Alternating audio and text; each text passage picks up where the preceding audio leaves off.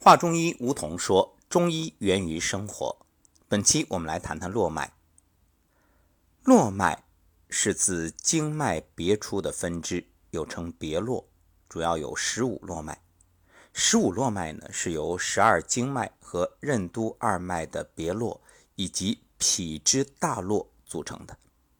从络脉分出的更细小的络脉称酸络，分布在皮肤表面的络脉叫做浮络。络脉与络脉之间可以相互吻合。《内经·灵枢·经脉》中有这样的描述：复合于皮中，其会皆见于外。络脉从大到小，分成无数细枝，遍布全身，将气血渗灌到人体各部位以及组织中去。这样呢，就使在经络中运行的气血由线状流行扩展为面状弥散，对整体起营养作用。络脉自经脉的一定穴位别出之后，就以分出之处的穴名而定名。比如手太阴肺经的络脉自列缺别出，因此这支络脉的络穴就名为列缺。好，接下来我们具体说说络脉的循行。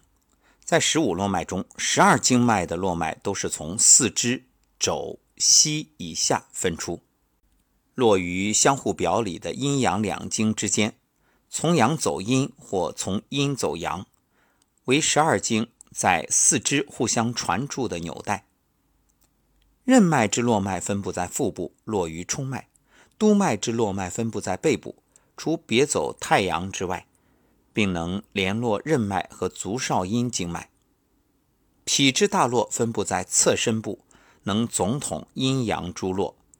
这三者在躯干部发挥着联络作用，从而加强了人体前后侧的统一联系。所以我们说，人体它是一个整体，你治病的时候就不能有那种分割开、割裂开的思路。接下来我们就逐一来说啊，先说手太阴络脉，络名列缺，部位呢是在腕后一寸半处，临经别走手阳明经，它的循行从列缺穴分出，起于腕关节上方，通手太阴肺经。直入掌中，散于鱼际。再说手少阴络脉，络名通里，部位腕后一寸处，临经别走手太阳经，循行从通理穴分出，别而上行，沿经脉入于心中，向上联系舌根，归属于木系。再说手厥阴络脉，络名内关，部位腕后两寸处，临经。和手少阳经循行是从内关穴分出，出于两筋间，沿经上行，系于心包络，络于心系。手阳明络脉，络名偏历，部位腕后三寸处，临经别入手太阴经，循行从偏历穴处分出，别入手太阴，其支向上沿臂至肩腭，上面颊，落于牙齿。分支入耳中，合于宗脉。再说手太阳络脉，络名支正，部位腕后五寸处，临经内注手少阴经，循行从支正穴处分出，向上行至肘，落于肩腭部。手少阳络脉，络名外关，部位腕后两寸处，临经手厥阴经，循行是从外关处分出。绕行于臂膊外侧，注于胸中，同厥阴经汇合。手少阳络脉呢，是沟通手少阳经与其相表里的手厥阴经的脉络，主要起沟通表里两经、补充经脉循行不足的作用。足阳明络脉，络名丰隆，部位是在足外踝上八寸处，临经别走足太阴经。循行从丰隆穴处分出，走向太阴，其支脉沿胫骨外侧向上，落于头顶，与各经脉气相接，腹下落于喉咙和咽峡部。关于足阳明络脉，我们多说两句啊。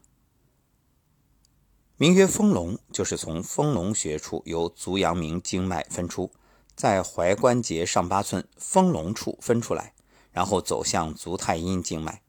另外一支呢，沿胫骨外缘上行于同名经脉之浅层，直达头项部，汇合诸经脉之气，向下落于喉部。这个络脉的病候呢，分为气逆及虚实症。气逆是指本络脉之气上逆，则喉壁足阴。所谓足阴啊，就是突然阴声不出的病症，你突然说不出话了。也就是喉部诸疾引起气色不通之症，突然声音嘶哑，啊，这个我见的太多了，主持人常见，我自己以前也是经常有。那么实症为狂症和癫症，虚症为足胫屈伸不得，颈部肌肉枯萎。出现这些情况啊，那么这些情况呢，都可以取丰隆穴来诊治。再说足太阳络脉，络名飞扬，部位是足外踝上七寸处，临经别走足少阴经，循行呢是从飞扬穴分出，走向足少阴经。足太阳络脉的病候呢，分为虚实两症，实症是鼻塞流涕、头背疼痛，虚症为鼻流清水鼻涕，还有鼻出血，可取飞扬穴治之。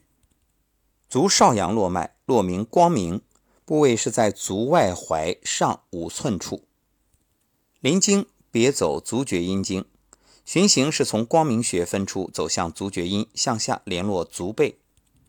这个络脉的病候分为虚实两症，实症为厥冷，虚症为痿痹，也就是肌肉萎缩或微软无力，坐而不能站起，可取光明穴治之。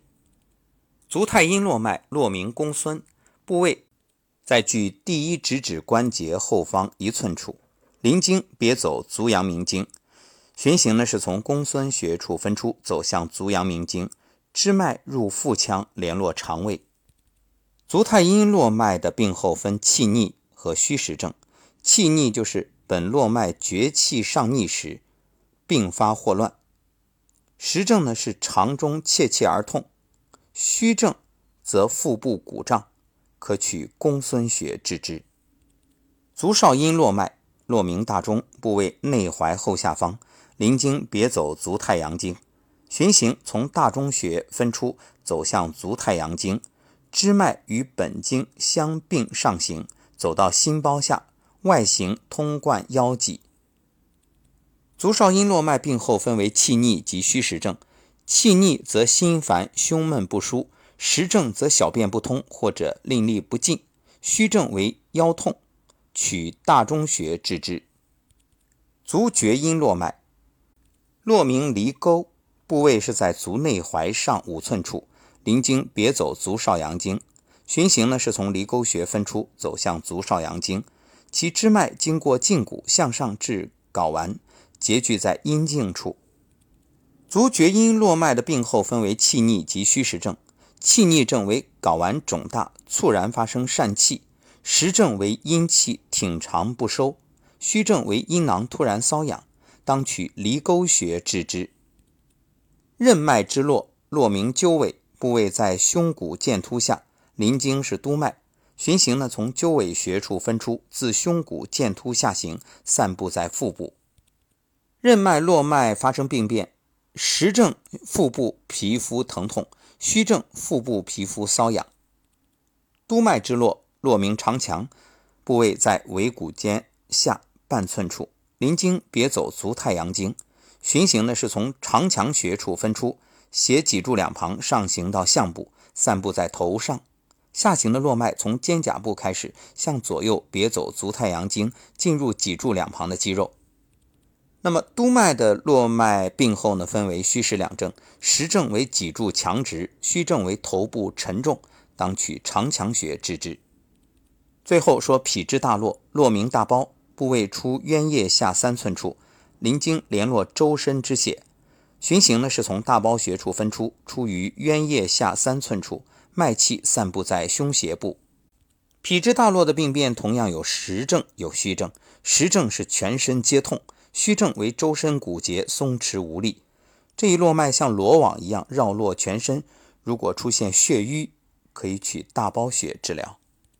那么络脉的生理功能呢，是在阴阳表里经脉之间起到纽带作用，参与十二经脉的整体循环。病变的特点是十五络脉反映的病后，主要偏重于四肢体表的疾患，多为局部病变，不像十二经脉病那样深重繁杂。所以各位四肢体表的问题啊，你把这个十五络脉好好的学一下，掌握了，那解决起来手到病除。